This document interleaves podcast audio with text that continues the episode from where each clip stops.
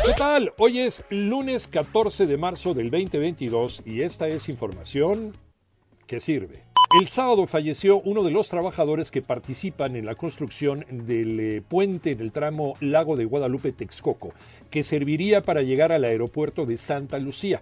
Es el mismo camino que hemos denunciado desde hace un año porque los vecinos se quejan de lo maltratado que se encuentra. Manolo Hernández.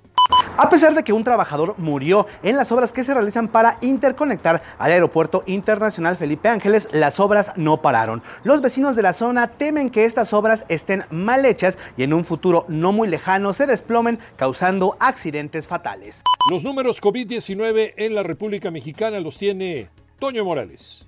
Gracias, Iñaki. Te doy las cifras actualizadas de la pandemia. Antes comentarte algo. Fíjate que el secretario de Salud, Jorge Alcocer, dijo este fin de semana que a dos años de la llegada de la pandemia a México podemos ver ya la luz al final del camino porque el 80% de inmunización para el país es una realidad.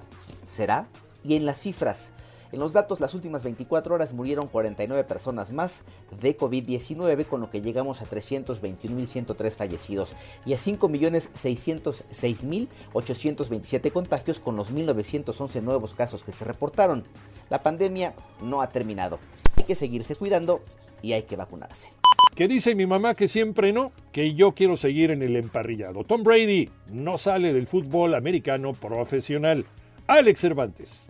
Efectivamente, Iñaki, hay noticias en el fútbol americano de la NFL. Tom Brady anunció este domingo a través de sus redes sociales su regreso a la liga. Sí, lo hará con los Bucaneros de Tampa, su temporada número 23 en la NFL. Además, es la única persona en la liga que tiene siete anillos de campeonato, seis con los Patriotas y uno más con los Bucaneros.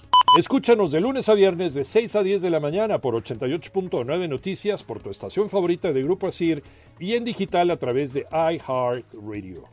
Que tengas un extraordinario inicio de semana.